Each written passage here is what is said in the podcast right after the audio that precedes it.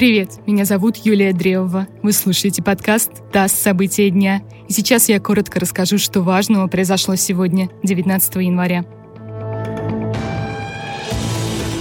США расширили санкции против России. Ограничения наложили на судно «Фортуна». Оно задействовано в строительстве газопровода «Северный поток-2». Также санкции наложены на компанию КВТ «Рус», которая владеет этим судном, компанию «Рустанкер» и танкеры «Максим Горький» и «Сьерра», которые, по данным Вашингтона, ходят под российским флагом.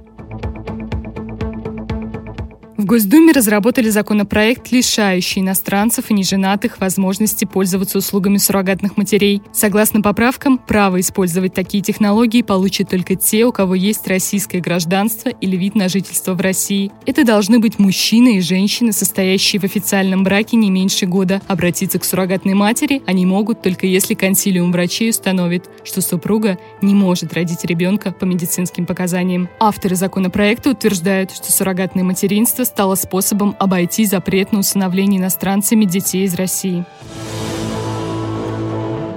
Ситуация вокруг дела Алексея Навального не требует особого внимания Владимира Путина. Об этом заявил пресс-секретарь российского президента Дмитрий Песков. Он также назвал полной ерундой утверждение о том, что глава государства якобы боится Навального, и потому тот был задержан сразу после возвращения в Россию.